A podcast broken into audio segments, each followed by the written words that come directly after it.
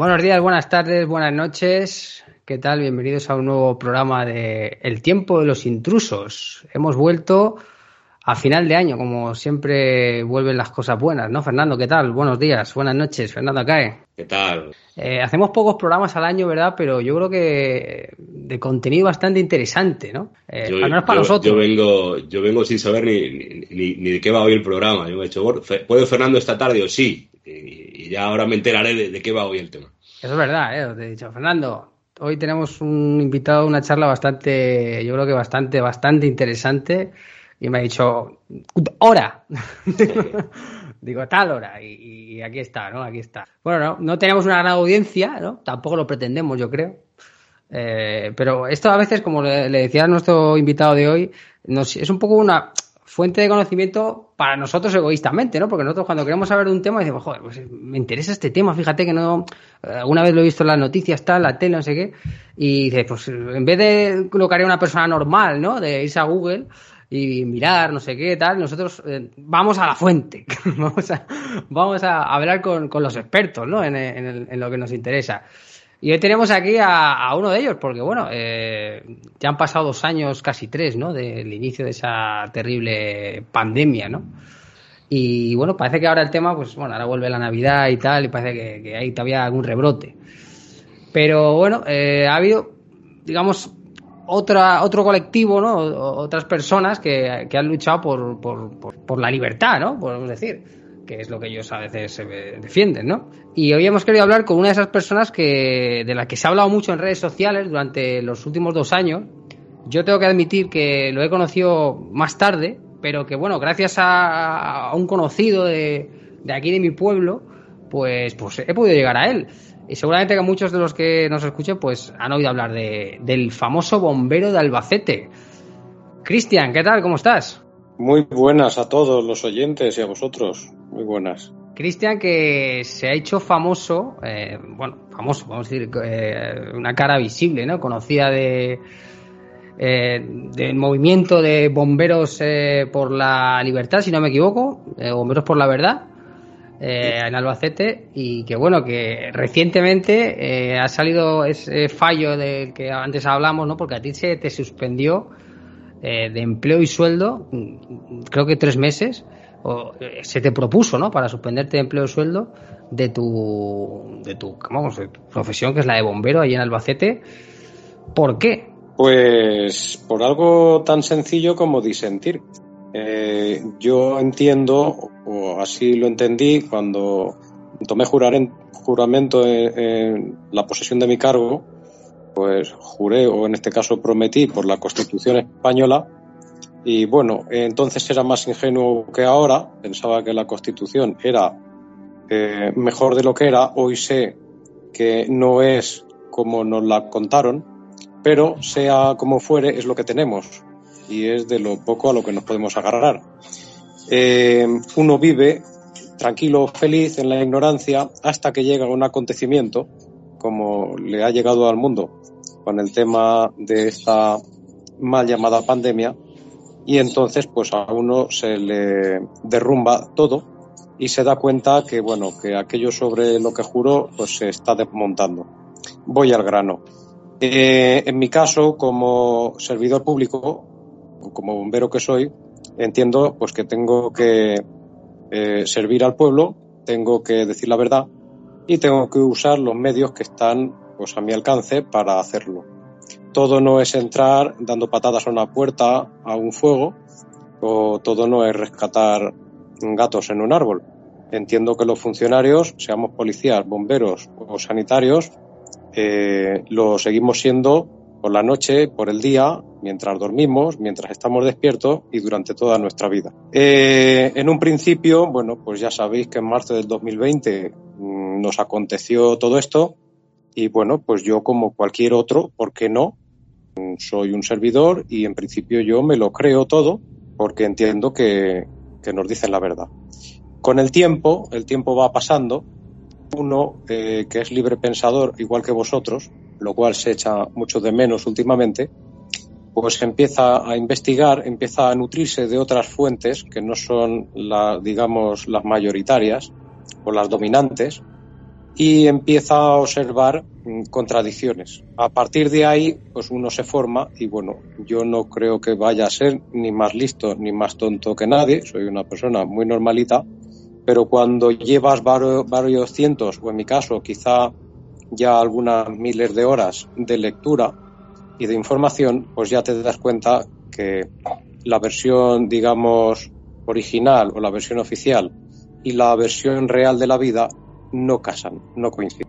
En mi caso fue sencillo. En mi caso eh, yo estaba trabajando durante esos dos primeros meses. Esa primera ola que todos conocimos, pues la viví como los demás.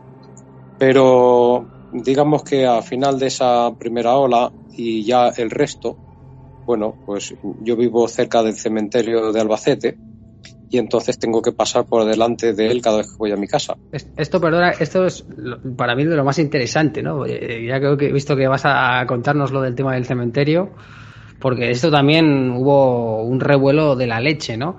Y, bueno, hasta aquí, eh, por un poco el que esté escuchando el podcast, como verán, no vamos a hablar de las tentaciones hoy, ¿no? Vamos a, vamos a hablar de un tema bastante más serio eh, con Cristian Martínez. Eh, bueno, que es que te he cortado, Cristian, perdona. Pero es que como has dicho lo del cementerio, eh, me, estoy acordando de que también todo esto viene un poco porque se hace mucho eco en las redes sociales, ¿no? Porque tú haces un vídeo en el cementerio de Albacete contando qué. Sí, precisamente contando algo que me choca muchísimo y que no llego a comprender.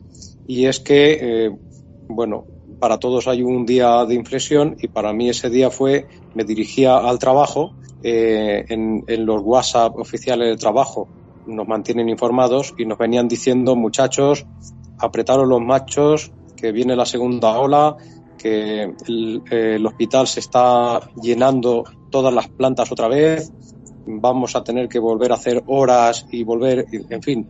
Y yo, pues una de las muchas veces que pasaba por el cementerio para ir a trabajar, bueno, pues yo siempre lo veía vacío yo sabía que no se permitían familiares y demás, pero algo me chirriaba. Entonces di un volantazo a las ocho menos cuarto de la mañana, que es cuando yo me incorporo a trabajar, y, entré dentro, entré dentro de, las salas y, solo vi un fallecido, en este caso era una fallecida, una persona mayor.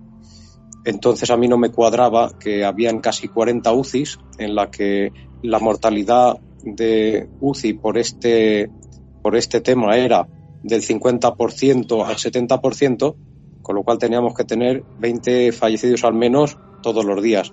Y allí había una señora, y además era mayor. Entré al día siguiente y habían dos. Y nunca me he encontrado más de tres, que, era, que es la media normal en Albacete. Con lo cual, ya la primera disonancia que a uno se le crea eh, en su realidad es que lo que te entra por los oídos no es lo mismo que lo que te entra por los ojos. A mí en el trabajo me entraba una información por los oídos, pero mis ojos veían otra. Si a esto le sumamos que yo en estos últimos casi tres años eh, no he ido a ningún servicio COVID, es decir, los bomberos hacemos muchos servicios de apertura de puerta por distintos motivos. Eh, personas mayores que se caen y tienen una movilidad reducida y hay que ponerlos sentados, eh, personas que enferman, etcétera pero yo aún no he ido a ningún caso de fallecido por COVID a ningún piso ni a ningún domicilio. Es decir, yo ese desastre que nos han vendido, yo no lo he visto siendo un funcionario de los servicios de emergencia. Era para que me lo hubiera encontrado en mi, en mi, en mi trabajo todos los días y en mi vida cotidiana, pues por las calles, por los suelos, no sé. Eh, aquí todo lo que ha pasado ha pasado de las puertas para adentro de las residencias y de los hospitales. Yo no he visto a la gente cayéndose por las calles, ni, ni he tenido que ir, repito, a ningún domicilio a, abrirle la puerta a nadie por este motivo. Es decir, no niego que aquí ha pasado algo, pero sí pongo en duda muy mucho que haya sido de la magnitud que nos han contado. Yo supongo que, que en Albacete, que al final no es Nueva York, eh, te habrás encontrado con personas que, han tenido, pues desgraciadamente, la muerte de un familiar por COVID, ¿no? Según habrán dicho. Eh, ¿Qué te han dicho? te, han rebatido?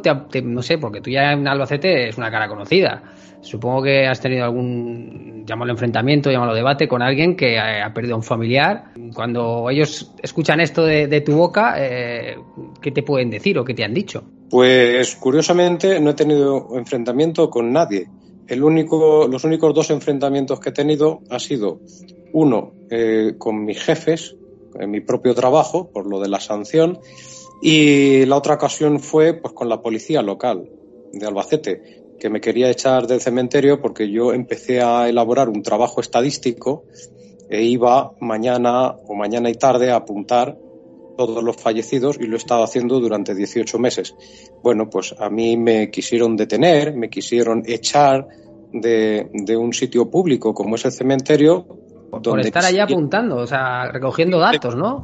Simplemente, ni siquiera entrar a las instalaciones porque el monitor, el monitor de velatorio se ve desde la calle porque es acristalado y entonces desde fuera, bueno, pues allí llegó la policía y, me trató como un criminal diciendo que lo que yo hacía era deshonesto, que era, bueno, imagínate eh, todo lo que... De hecho, en, uno de los vídeos, ¿no? Eh, no, no, me acuerdo, de, los primeros que haces, eh, cuentas esta historia con el, jefe de la policía local, me parece, ¿no? Que, incluso llegó a como amenazarte, decirte que si él estaba en ese pelo de algún familiar suyo, te la iba a liar, algo así, ¿no? Sí, no era el jefe, esto hay que aclararlo, pero sí uno de los mandos, uno de los jefes. ¿eh? Y, sí, se lo tomó así, se lo tomó eh, desde esa irracionalidad, ¿no? Pero bueno, eh, a lo que vamos es que yo en esa estadística no he visto ninguna ola, no he visto ningún pico, todo ha sido muy lineal, muy lineal. Sí es verdad que en esos primeros días, esa primera quincena o el primer mes de la, de la primera ola que dicen, ahí ocurrió algo que todavía no alcanzamos a comprender, pero contestándote a tu pregunta, eh, si yo he hablado con personas afectadas, yo te diré que en mi caso no, en mi entorno no, ni yo lo he padecido, ni nadie de mi familia, ni siquiera mi entorno. No conozco en mi familia a nadie. Sí en mi entorno de amistades eh, he tenido alguno e incluso he tenido un caso de un amigo íntimo pues bueno, que está vivo de milagro, está vivo de milagro. Entonces, pregunta del millón es, ¿cómo es posible que este bombero dice que eh, esta enfermedad prácticamente no existe o existe poco cuando a mí se me ha fallecido un familiar? Y con esto quiero decirlo desde el mayor de los respetos al que haya pasado por esto. No quisiera yo ofender de aquí en adelante a nadie y si lo hago por mi forma de expresarme, ya que no soy un profesional de la comunicación, pido perdón de antemano. Eh, dicho esto, sí es verdad y es algo innegable que han fallecido muchas personas. La pregunta es el por qué y el cómo. Todos sabemos que se actuó desde el pánico, eh, yo como bombero te puedo decir que si llego con pánico a un servicio, lo más seguro es que me cargue alguien. Si yo llego a rescatar a alguien y me entra el pánico, lo más posible es que fallezca la víctima y yo también. Eh, en el caso de los médicos esto no es diferente. Eh, actuaron por pánico y miedo. A todo el que entraba por allí con dificultad respiratoria, se le aplicaba unos protocolos brutales que luego se fueron cambiando con el tiempo incluso con los meses, pues aquellas amistades y conocidos que tengo sanitarios, cuando yo les preguntaba, ¿veis cómo ahora ya no ocurre lo del principio? Y me decían, es que ahora le hemos cogido el tranquillo, Cristian.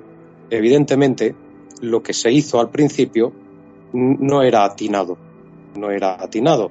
Y se abusó de intubaciones y se abusó de ciertos medicamentos que ahora sabemos que causaron lo que causaron. Por lo tanto, Ahora separar la paja del trigo es muy difícil.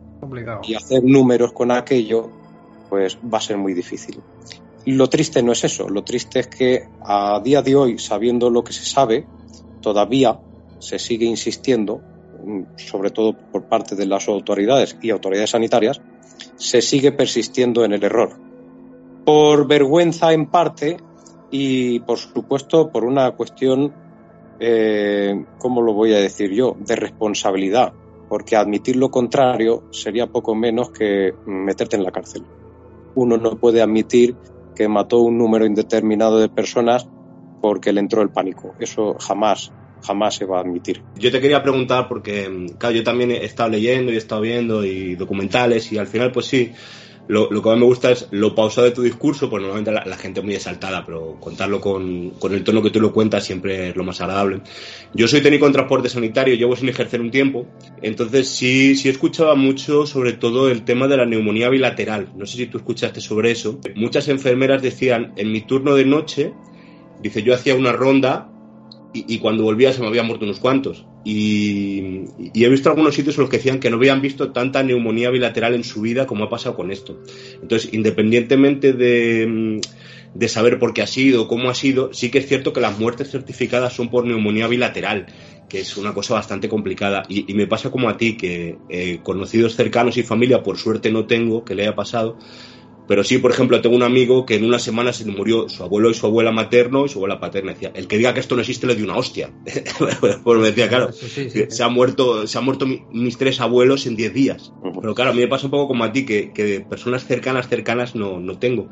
Pero no sé si conocías el fenómeno este que hablan de la neumonía bilateral y, y claro, todos esos testimonios que sí son comunes, pues sí tú conocías que están trabajando actualmente y algunos amigos que son técnicos, que yo trabajo un montón con bomberos y hombre, os respeto un montón y fíjate lo, lo que pienso yo de los bomberos, habiendo trabajado con ellos tanto tiempo. Pero sí es cierto que, muchas rondas de hospital decían eso, ¿no? Dice, yo hacía la ronda y, volvía de vuelta y, se me había muerto un montón, ¿no? Entonces, conocías historias de este tipo, ¿no? Me imagino que sabrás un montón de esto. Un montón no sé de nada.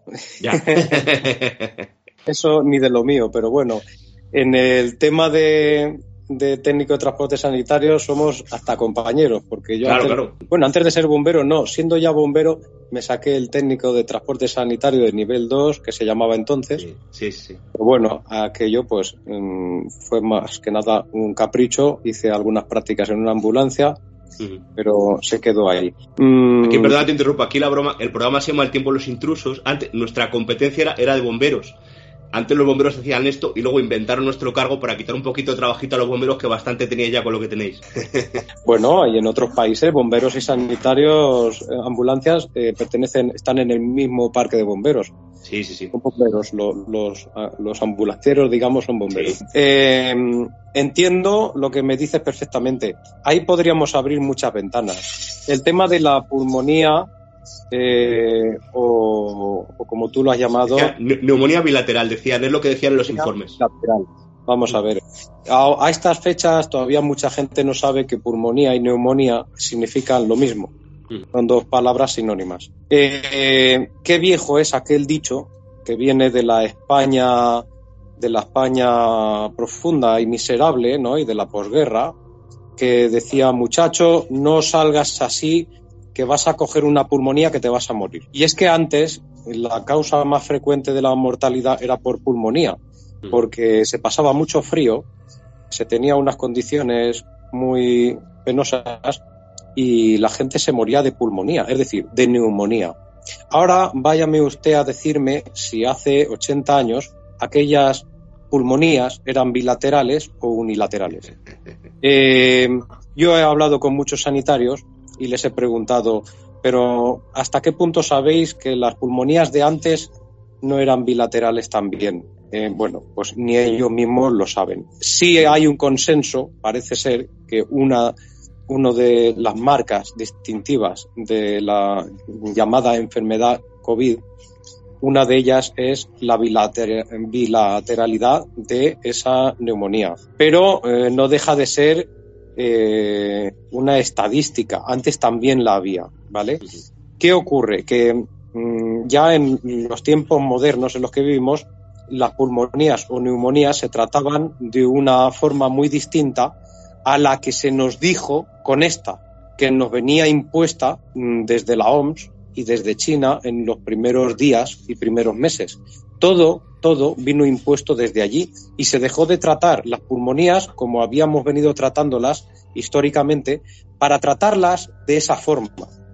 Entonces, eh, cuando esa enfermera te dice que en mi primera ronda y paso a la segunda y se habían muerto varios, habría que preguntarle qué se le ha administrado a ese paciente desde el mismo momento en que entró por la puerta del hospital o antes, desde el mismo momento en que entró a la ambulancia. Porque a partir de ahí empieza un proceso y hay que saberlo todo. Evidentemente, si le damos una medicación que empeora su cuadro, como hoy sabemos que ha sido el tocilizumab, que ha sido un medicamento pues que ha hecho mm, bueno, ha hecho estragos y para otros no. Y como ese medicamento hay mm, siete o ocho que hoy sabemos que eso te liquida. Entonces la pregunta es, mm, no ser tan simplista y preguntar, en mi ronda paso y a las dos horas se han muerto cuatro personas. La pregunta es, ¿qué se le ha hecho a esta persona que entró bien, que es lo que todo el mundo describe? Fulanito entró bien y a las dos horas se murió. Bueno, pues habrá que preguntar todo. ¿Qué es lo que se ha hecho con este individuo desde el principio? ¿Qué ha podido afectar a todos nos han hinchado la cabeza con lo de la tormenta de citoquinas. Pero es que esa tormenta de citoquinas, por lo visto, se pudo haber provocado con ciertos fármacos. Porque entonces no se sabía que era una enfermedad trombótica. Se pensaba que era una enfermedad puramente respiratoria. Hoy se sabe que no. Hoy se sabe, de hecho, que no es una enfermedad respiratoria, sino circulatoria trombótica, lo cual derivaba en un problema respiratorio. Evidentemente, cuando empezaban los primeros coágulos a nivel alveolar y pulmonar, eh, se producían problemas respiratorios. Pero hoy se saben muchas cosas que entonces no se sabían. Entonces, yo te puedo contar una anécdota de un amigo íntimo que desarrolló todos los síntomas, desde la bilateralidad hasta el número elevado, muy elevado del dímero D, factor trombótico, eh, la caída casi absoluta de la vitamina D ¿eh? y de la vitamina D3 y, eh, en general todos los parámetros que definen a esta enfermedad, que la llaman enfermedad, pero que no deja de ser varias, varias, ¿cómo lo diría yo? varios síntomas que se producen al mismo tiempo. Yo, este amigo, le conozco, empezó a empeorar, llegó un momento en que estaba muy mal, y él no quería ir al médico porque él decía, es que mira lo que está pasando, si voy allí me matan.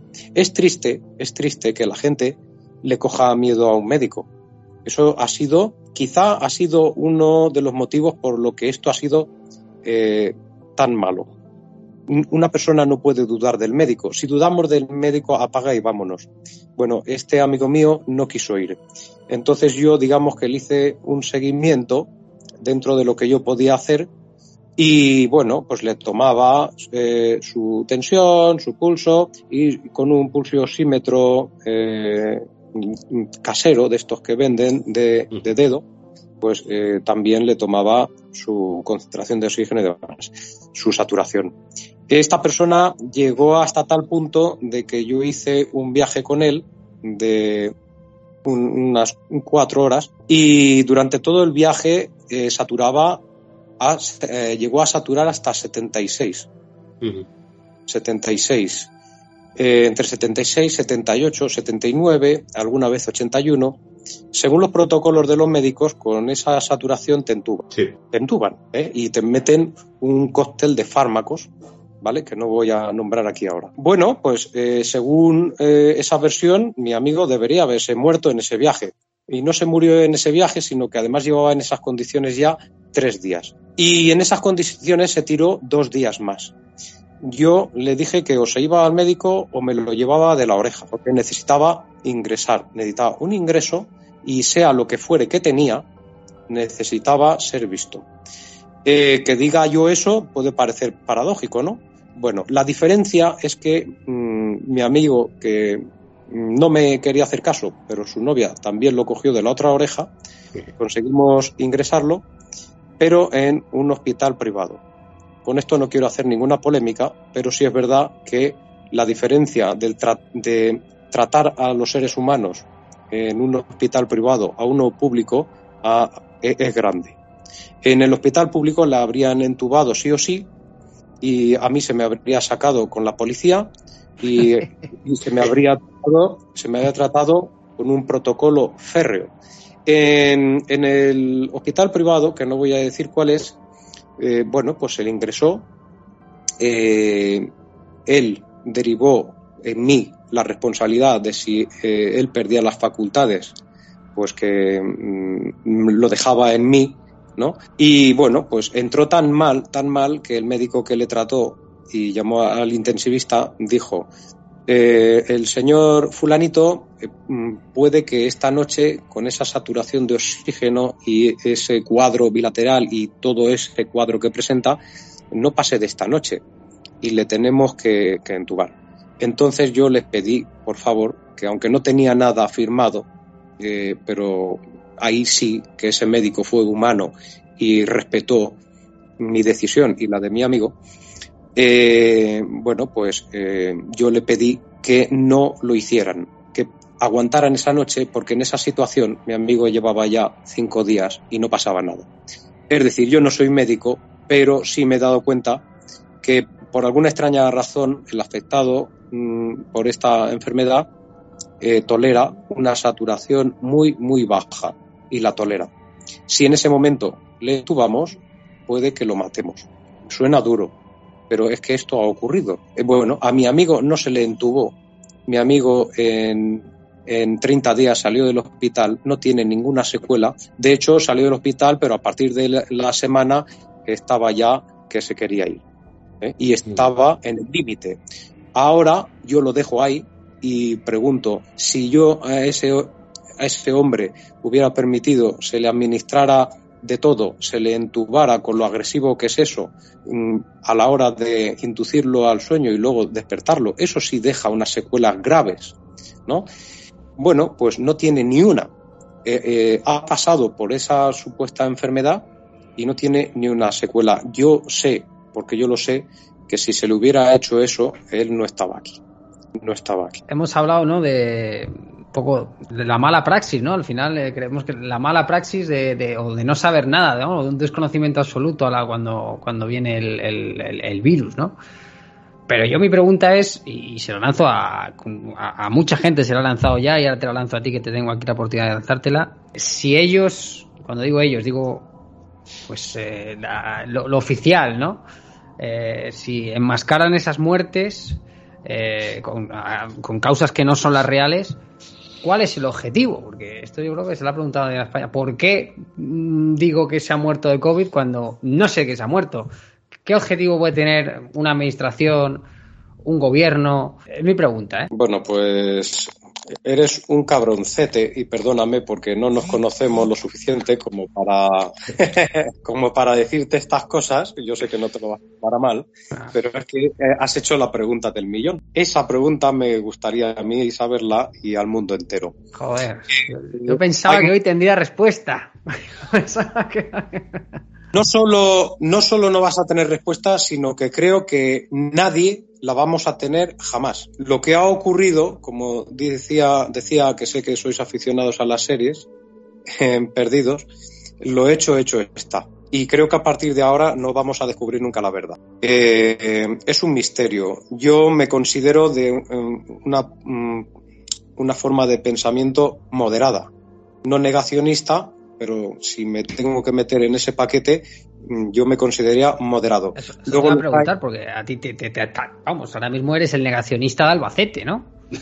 No, no, no, para nada. Yo no, no niego nada, no, no soy capaz de negar nada y afirmarlo tampoco. Yo soy dudista, dudo de todo, ¿no? Yo también, ahí estamos, ¿eh? ¿Dónde hay que firmar? ¿Dónde está? Claro, claro. Entonces, el por qué se ha hecho esto, mm, no me atrevo casi ni a contestarte te puedo decir que hay opiniones mucho más extremas, pues bueno, que, opinan que el futuro va por una despoblación. Eh, nuestros propios gobernantes, nuestra propia Agenda 2030 eh, tiene ese argumento. Entonces da mucho miedo que la misma gente que nos impuso esto nos argumente esto también, porque son extrañas coincidencias. Es decir, el mismo que te dice que somos una plaga sobre la Tierra, que si seguimos a esta marcha de consumo energético eh, no es sostenible, porque el planeta Tierra tiene un, tamaño, pero la procreación del ser humano es infinita. Por lo tanto, llegará un momento en que estas dos variables se crucen y no puedan seguir. Ahora somos 8.000 millones y ellos te argumentan que, bueno, 8.000 millones vale, pero cuando seamos 15, 20, 100, 200.000 millones, ¿dónde está el límite? Ellos juegan a eso. ¿Vale? Eh, los mismos que te dicen que se necesita aligerar de población al planeta Tierra, ahora te vienen con un supuesto virus y te vienen con estas movidas que lo que hace precisamente es eliminar a gente. Yo mm, ya son teorías en las que no voy a entrar, prefiero pensar, prefiero pensar que esto ha sido algo que ha ocurrido de forma accidental, pero hay veces que me lo planteo porque... Mm, Yo ves, ahí coincido y creo que sí que ha sido algo mm, accidental por una simple razón, porque yo me he puesto a echar números, ¿no? Y digo, vamos a ver, eh, ¿cuántas muertes ha causado el coronavirus en todo el mundo desde el 1 de enero del 2020? Y bueno, más o menos medios eh, de los que nos podemos fiar eh, apuntaban en que el peor de los casos 18,2 millones de personas. Si somos 8.000 millones, eh, esto sale un 0, no sé cuánto, 00000. El plan, Cristian, no es muy elaborado. Bueno, eh, yo quiero pensarlo así, pero quiero. Otra cosa es lo que, lo que piense eh, según como me levante ese día. el 0,002 concretamente es el dato que dice la propia OMS. La pregunta Mm, primero, esa mortalidad no llega ni a eso, ni muchísimo menos, porque sin ir más lejos, lo que yo conozco, el Tribunal Superior de Justicia de Castilla-La Mancha, aquí, en mi caso, de Albacete, ya declaró prácticamente al año de todo esto que no tenía manera de saber, según el registro civil, el juzgado del registro de lo civil, esto está publicado, yo lo tengo y yo lo compartí en redes, y es un comunicado que hizo el propio eh, Tribunal Superior, no tenía manera de saber cuánta gente había fallecido por COVID, porque las partidas de fallecimiento no pone o no ponía el motivo. Y donde ponía el motivo, lo ponía por defecto, como poniendo no sabemos de qué ha sido y ponemos COVID. Es decir, el propio, el propio tribunal dice que no se sabe ni se va a saber nunca porque esa gente ya está enterrada y a ninguno se le hizo una autopsia. Con lo cual, eso pasó a la historia. ¿Que yo quiero pensar que ha sido accidental? Vale, pero eso mm, a veces se me desvanece cuando veo que hoy en día, sabiendo lo que se sabe, como digo, se sigue persistiendo en el error. Es decir, hoy sabemos que la inyección que se nos propuso no funciona. Los directivos de las marcas comerciales de estas inyecciones ya han sido preguntados en el, en el Parlamento Europeo y han confesado que esas inyecciones nunca funcionaron y no fueron creadas para detener ninguna pandemia, sino que los gobiernos les exigieron una solución y ellos les pusieron esa que fue marcada por los tiempos, pero que no estaba diseñada para eso pero ya hemos ido un paso más adelante. Ahora ya sabemos, en un principio los negacionistas decían que esa inyección producía graves daños, se negaba, se negaba la mayor y sin embargo, bueno, ayer nos hemos despertado con la noticia de que se ha puesto un protocolo desde la OMS y, por lo tanto España eh, lo va a utilizar mm, de indemnización para efectos graves eh, provocados por la inyección, que fue la solución que nos dieron. Es decir, si nos vamos y nos retrataremos en el tiempo, lo que antes no existía era de locos y de negacionistas, con el tiempo se ha ido confirmando todo y hemos llegado hasta el punto de que ya se admite que han habido muchos fallecidos por esa solución que nos ofrecieron. Entonces, cuando eh, yo digo lo que tú, quiero pensar que esto ha sido un error, pero cuando veo esta insistencia en continuar con ese plan, me asaltan las dudas, te lo confieso. Me alegra saber que no eres el ultra negacionista, ¿no? Podemos decir que, no defiendes la, versión ultra, ¿no? Incluso a, aquellos, ¿no? Que hemos escuchado de, es un virus creado, tal, eh, Bill Gates, ¿no? Que no nos queremos meter ahí y, tal. Pero has dicho un tema en el que también estamos de acuerdo, eh, que ves como coincidimos en más cosas de las que a priori parece eh, que era que yo creo que ahora hay más dudistas, ¿no? Ahora que ha pasado el tiempo, ¿no? Que las cosas ya se ven desde otro prisma, hay más dudistas o, negacionistas, si, si da el caso, que, al principio de todo esto, ¿no? Ahí yo creo que sí que coincidimos, porque es verdad que, mucha gente incluso no se ha puesto, yo, yo no me he puesto la, tercera vacuna, no me la, y creo que no me la voy a poner. Eh, entonces se ha creado, yo creo que a partir de ahora que, como tú decías, la gente empieza a informarse, la gente pues a un poco más de altura de mira, sí hemos visto muchos casos ¿no? de, efectos secundarios y ahora se como que se ha alimentado ¿no? más el colectivo de, de. Yo tengo la, yo tengo la teoría de eso, ¿no? que mm, uno mismo se puede llamar así dudista, pero lo de negacionista te lo pone un tercero. a nadie le gusta que le ponga una etiqueta a un tercero. Venga un tercero, no, tú eres esto, ¿no? Entonces tú te defines como a ti te dé la gana y ya está. No que venga un tercero y te diga, no, es que tú como no piensas lo que yo, entonces niegas lo que yo porque yo tengo razón y tú no. Eso sí podía ser un poco la, la base. Y yo, en cuanto al tema de la vacuna, también se abrieron varias teorías. La, primera teoría, que, que, es la que empezaba a decir, pues, o que llevaba veneno para esterilizarnos y que no muriésemos todos y que reventásemos, esa, esa, era una. Y luego, yo desde el principio pensaba, digo, bueno, pues esto es agua del grifo por las urgencias, ¿no? Nos han puesto una urgencia de que hay que ponerse algo, pues esto será un suero salino para evitar la disidencia. Eso es una de las teorías que más me gustaba, ¿no? Decía, bueno, a ti te ponen un suero ahí y el que no quiera ya sabemos que este, este es de los malos, ¿no? Y, ya le ponemos una cruz. Entonces, eh, yo siempre digo de broma, ¿no? Yo llevo a Borja. Yo me puse la primera y la tercera, no me puse la segunda. Soy, un snob. Yo, me puse la primera y la tercera. y cuando me preguntan, ¿no? Yo la primera y la tercera. La segunda no me la quise poner, ¿no? Porque, oye, pachulo yo. Pero entonces, no sé cuál es la teoría más extendida. De verdad que mm, yo sí quiero confiar, como, como dice Cristian, en que no se aprobaría una vacuna que fuese peligrosa. Yo sí confiaba en que era una vacuna que no sirviese para nada y que hubiese prisa, que es lo que se ha demostrado con el tiempo. Luego, que hay personas que se han vacunado y han empezado a pasar cosas raras, pues las estadísticas están ahí. Hay muchos infartos en personas jóvenes, hay, muchos casos que, que pues esto a una persona normal no le pasaría. Pero claro, eh, es muy complicado eso que estamos diciendo, que una vacuna eh, lleve algo malo y se apruebe eso es muy, muy difícil. Yo sí confiaba en eso, en que fuese algo así, pues algo bueno, pues que te pongan aquí de urgencia, ¿no? Y, para que estén bien, tranquilos los viejecitos, ¿no? Y, le pongan algo así. Pero yo sí que quiero, yo sí que quiero dudar de que la vacuna lleve algo que, nos pueda perjudicar, ¿no? Es que yo, eso, claro, es, muy difícil. Cuidado, cuidado con eso, porque eh, en el histórico de las vacunas ya sabemos, ya se sabe, que las vacunas, a ver cómo lo digo, para que no para que no suene terrorífico. Vamos a ver, eh, ya sabemos mucha gente lo que fue el SIDA. Mm. SIDA no fue lo que nos contaron, probablemente. Ya sabemos qué provocó la poliomielitis, ya lo sabemos. Ya sabemos qué pasó con la talidamida y ya sabemos lo que pasó con muchísimas vacunas y fármacos que sí, a día de hoy, por sentencia y por juzgado, se han demostrado que mataron a miles a miles de personas. Es decir, esta no será ni la primera ni la última vez. Por lo tanto, la afirmación de que una vacuna es muy difícil, que lleve algo malo y que mate, me temo que mm, se contesta por sí sola, porque ya ha ocurrido muchas veces. Eh, una cosa es lo que nos gusta pensar y otra cosa es lo que a lo mejor sea la cruda realidad.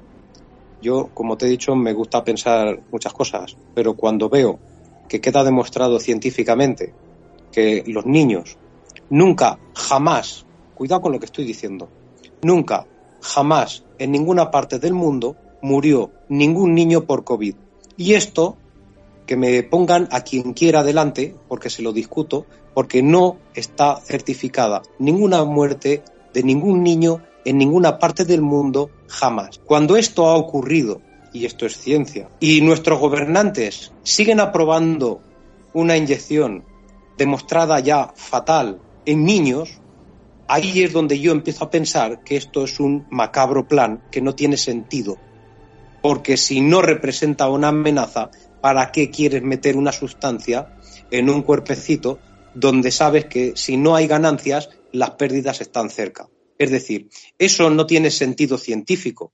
Eso es una decisión política, es una decisión de control, es una decisión de lo que sea, pero de todo menos científica. Eso no tiene sentido.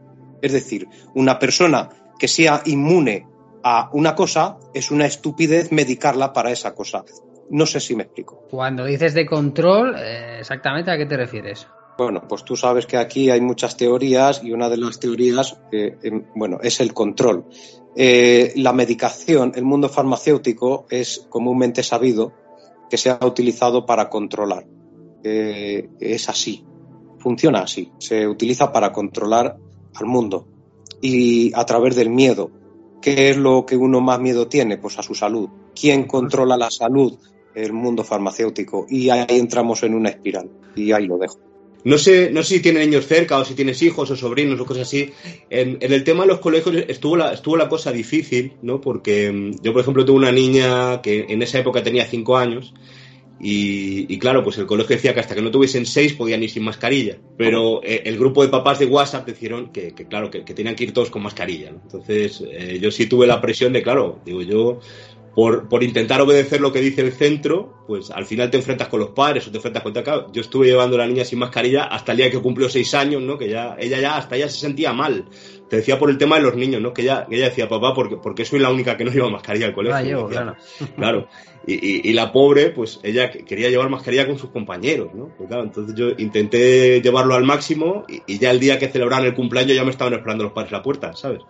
Entonces, entonces es curioso cómo eh, por intentar llevar las cosas ya hasta, hasta la pobre niña era ella que decía, eh, papá, me miran raro los niños y no quieren jugar conmigo, pues, y, claro, yo, yo, voy a intentar hacer las cosas por intentar hacerlos bien, ¿no? Entonces, por eso te he preguntado, el mundillo de los padres es muy difícil, ¿eh? Es muy difícil llevarlo porque, porque tienes mucha presión, tienes mucha presión. También dijeron que hasta los 12 años no se vacunasen, entonces yo eso sí lo he seguido, yo, yo puedo decir sin prueba que, yo no lo vacuné. Pero también, entre comillas, puedo decir, no, porque tú eres borrego, ¿no? Y como te han dicho que hasta los 12 no vacunes, pero bueno, yo esa parte la he cumplido. Que ha habido padres que han exigido la vacuna.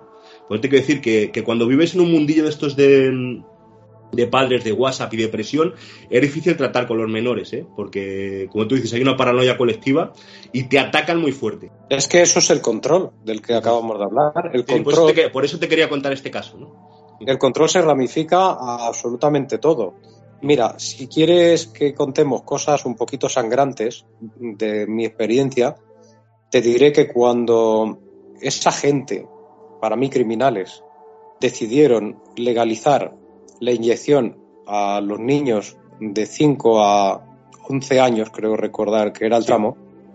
Bueno, en Albacete tenemos el Parque de Bomberos, en la calle Cronista Mateo y Sotos, y el mayor colegio de Albacete, eh, que se llama eh, el Ana Soto, eh, está, es colindante.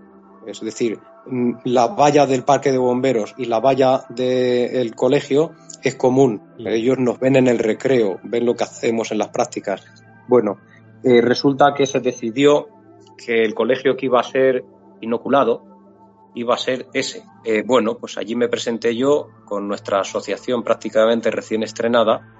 fuimos yo y dos personas más, dos socios más, y lo único que hicimos fue llevarnos un altavoz de carrito con un micrófono y con el micrófono me puse a leer el prospecto de, de la inyección que estaban poniendo, que iban a poner esa mañana.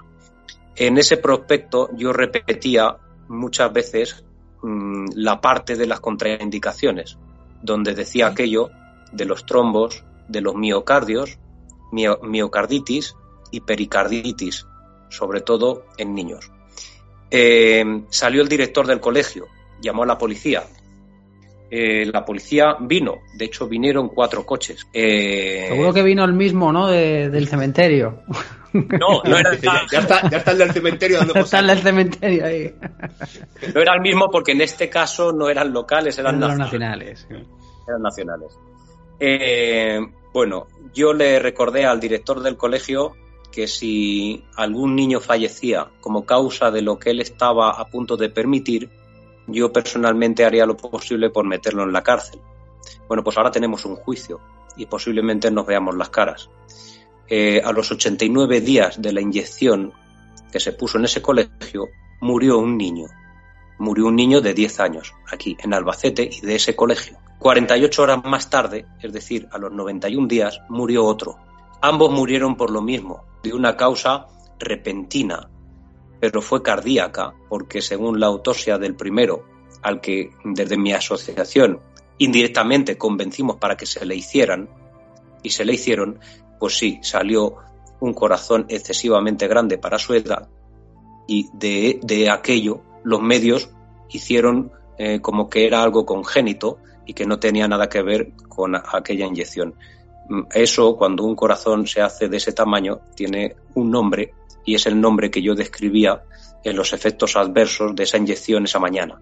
Qué casualidad más grande. Nunca, jamás, en Albacete que yo recuerde, siendo bombero llevo 21 años y antes tampoco, habíamos oído una noticia de que un niño del cole se había desplomado en un recreo o al entrar al colegio sin causa alguna. Eh, sin embargo, faltaron estos dos niños a, los tres meses de, hacer ese hecho, de, de, no sé cómo decirlo, de inocular esa sustancia. Y después de eso no ha vuelto a ocurrir más tampoco. Quiero decir, eso ocurrió en el espacio y en el tiempo. Qué casualidad, ¿verdad? Bueno, como consecuencia de ese pregón que realizábamos, eh, los padres de la cola se pusieron muy nerviosos, eh, salieron tres espontáneos y nos agredieron, nos agredieron. Nos robaron el altavoz, eh, los tuvimos que perseguir para recuperar el altavoz y a 200 metros del colegio, bueno, pues nos agredieron y, y nos hicieron de todo. Resulta que llamé a la policía local para que viniera. Me lo cogieron, de hecho ellos ya sabían que yo estaba ahí, eh, ellos vinieron y entonces estos tres espontáneos se dieron a la fuga. Eh, intentaron robarnos los móviles porque grabamos aquella, digamos, aquel acto eh, con mi compañero, pues lo consiguieron, pero con mi móvil no. Y claro, hay grabaciones y hay pruebas. Eh, cuando llamé a la policía se dieron a la fuga. Se dieron a la fuga y la policía local los detuvo a unos 500 metros de allí y resulta que cuando me vino la carta de la denuncia que les puse, no era mi denuncia, era la que me pusieron ellos a mí y a mis compañeros de la asociación y resulta que eran policías nacionales vestidos de paisano. Entonces, ¿qué quiero decir? Que como te digo, yo quiero pensar bien, pero me cuesta mucho cuando uno vive estas experiencias de cerca, que no son ni a través de los medios, ni a través de que te lo cuenten terceros, y ves estas cosas.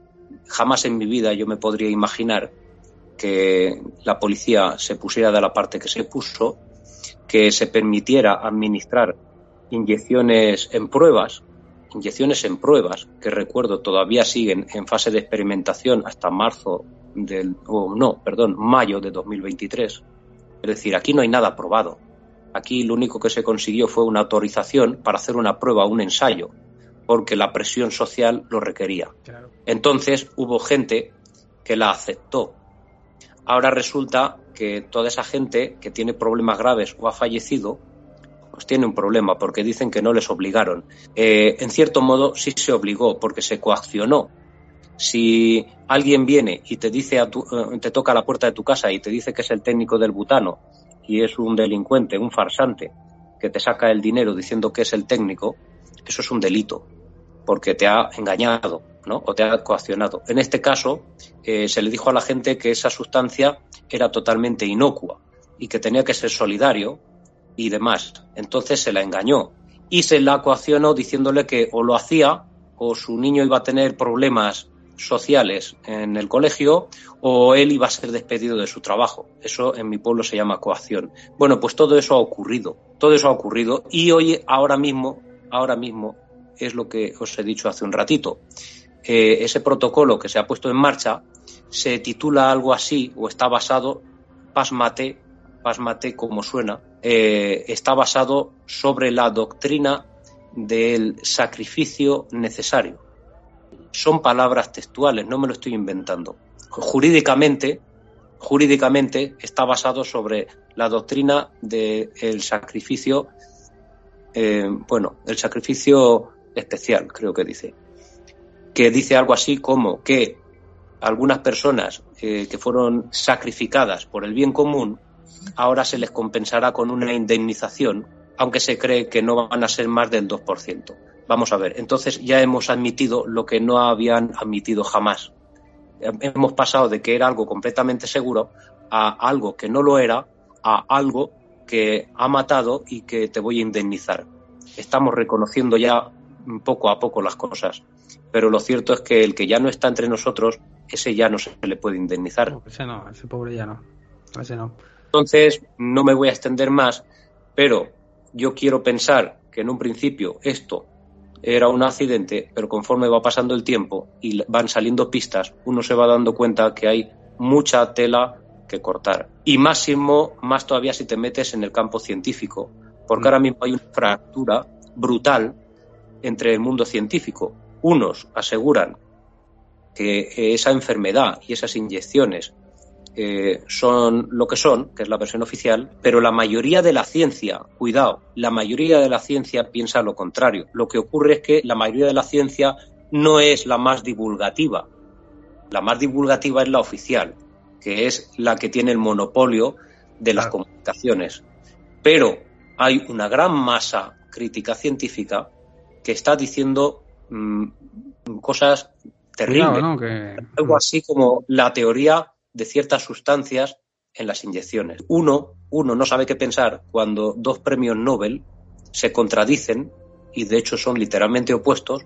Uno dice que esa inyección no lleva ni grafeno, ni ningún metal pesado, ninguna otra sustancia de la que se dice, y el otro premio Nobel no solo dice que sí, sino que además lo ve y lo fotografía en su microscopio.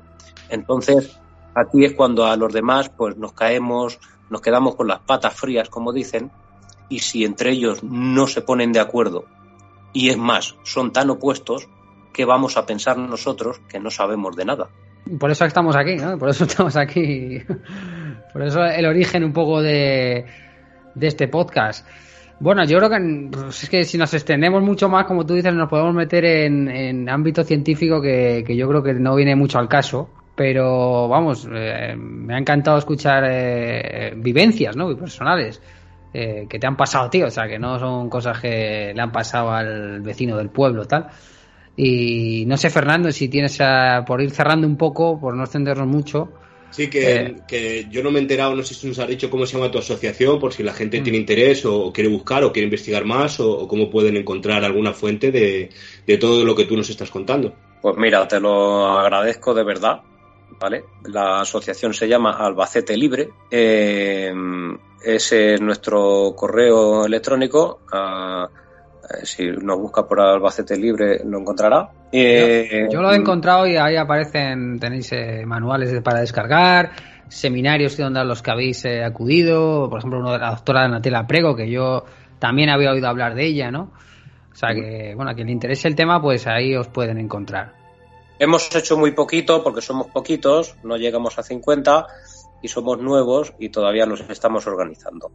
Pero bueno, en principio la asociación defiende los derechos fundamentales. Parece de risa que haya que hacer asociaciones hoy en día para esas cosas, que se supone que las teníamos superadas. Pero evidentemente han caído. Y con esto volvemos al principio de la conversación. Eh, esto es control, esto es un accidente Mm, a mí me, me chillan los oídos cuando veo que se cometió un golpe de Estado en España, pero no solo en España, sino en 190 países del mundo y todos prácticamente al mismo tiempo. Yo no creo en tantas coincidencias, lo siento mucho. Y se dio un golpe de Estado, sí o sí, lo diga quien lo diga, porque la Constitución no la pasamos por el forro. Pero y de muchas cosas, ¿eh? De hecho, el Constitucional lo admitió a destiempo y lo hizo a destiempo por cobardía, porque no lo podía decir en ese momento. Por eso hizo una huelga de año y medio y al año y medio dijo, todo aquello que se ha hecho por esto es ilegal e inconstitucional. El primer estado de alarma, el segundo también, con sentencias todo constitucional, las medidas también fueron inconstitucionales y todo fue una gran obra de teatro una gran obra de teatro, que ahora ya dicen que el mal está hecho y que el individuo o el ciudadano debe de soportarlo, como no otra vez por el bien común. Y es que por el bien común se han cometido los peores actos de la humanidad. Pero creo que este supera en mucho a cualquier otro. La Primera Guerra Mundial fue la que fue y tuvo más o menos las víctimas que tuvo.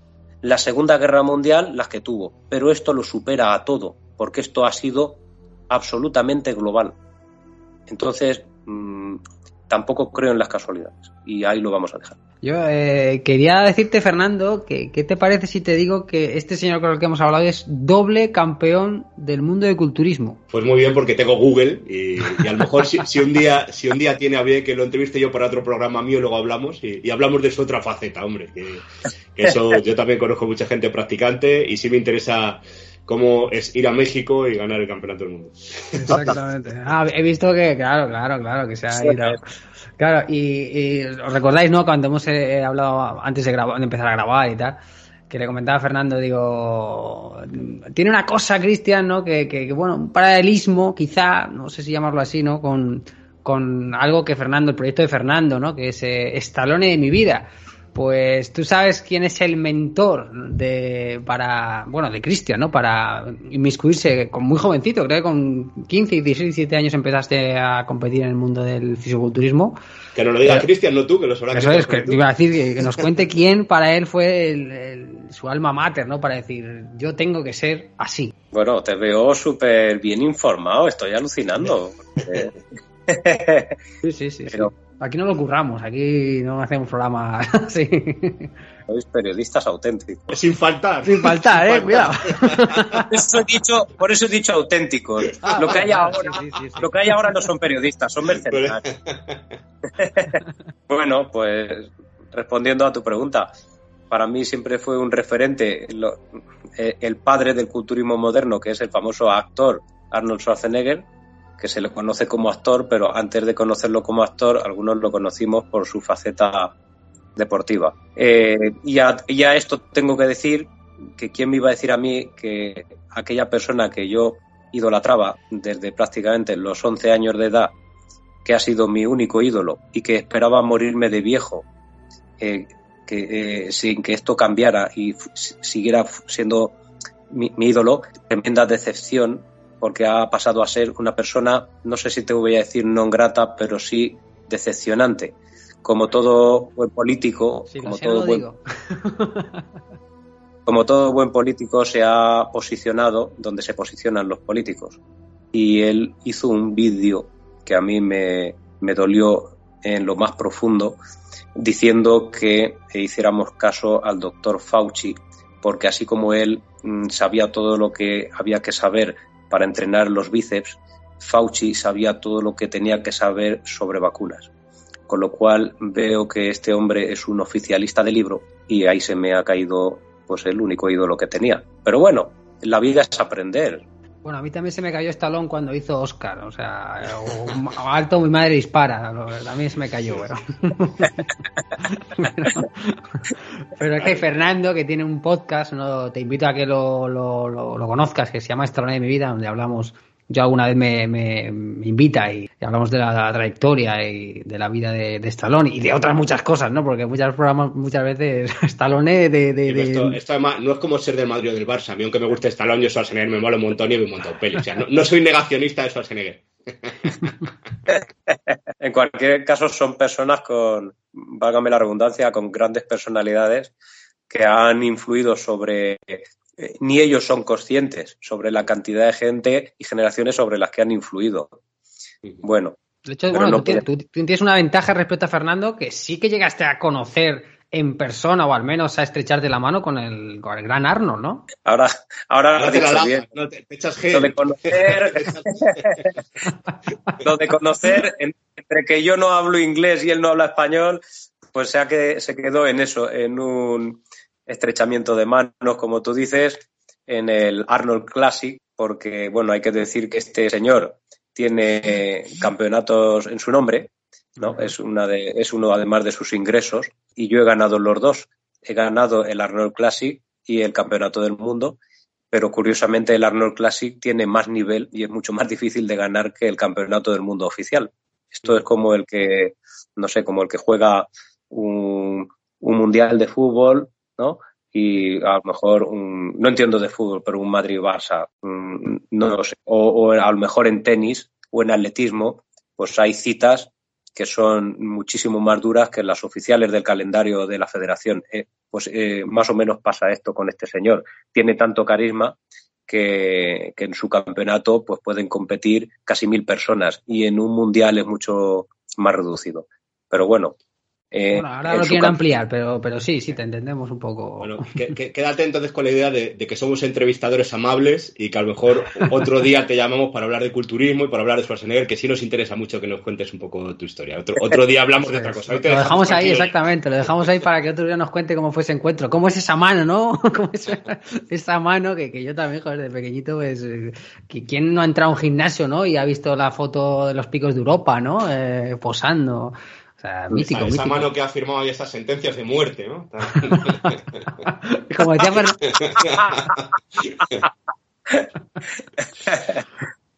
pues nada, pues a vuestra disposición las veces que queráis. Y como decía Fernando, ¿no? Que me ha gustado esa broma, ¿no? Dice, el día que te dio la mano no te echaste de alcohólico, ¿no? Desde ese día no hay...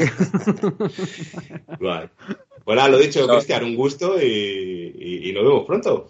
Ha sido un placer, eh, ya como hemos hablado, yo creo que no queremos extendernos mucho y nada, pues conocer un poco esa asociación que, mm, que abanderas un poco en, Albacete, el caso que, tuviste ahí con la, con la administración, que espero que esté todo ya bien, bien enlazado y nada, suerte, salud y muchas gracias. Les queda, les queda hasta el 5 de enero para recurrir.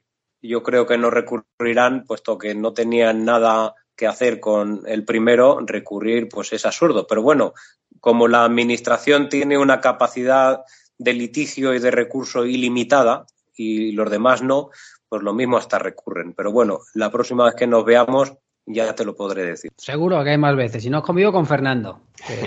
ya, te invito, cuando le llame te invito. Un abrazo fuerte, gracias Cristian. Un abrazo a todos. Hasta luego. Y nada, pues aquí cerramos. Fernando, ha sido un placer también contigo. Nada, para lo que necesite, Borja. Cuando tengamos nuevas historias para contar y para hacer un podcast y de lo que no tengamos ni idea, pues decimos, allá que vamos. Un abrazo y a todos, hasta luego.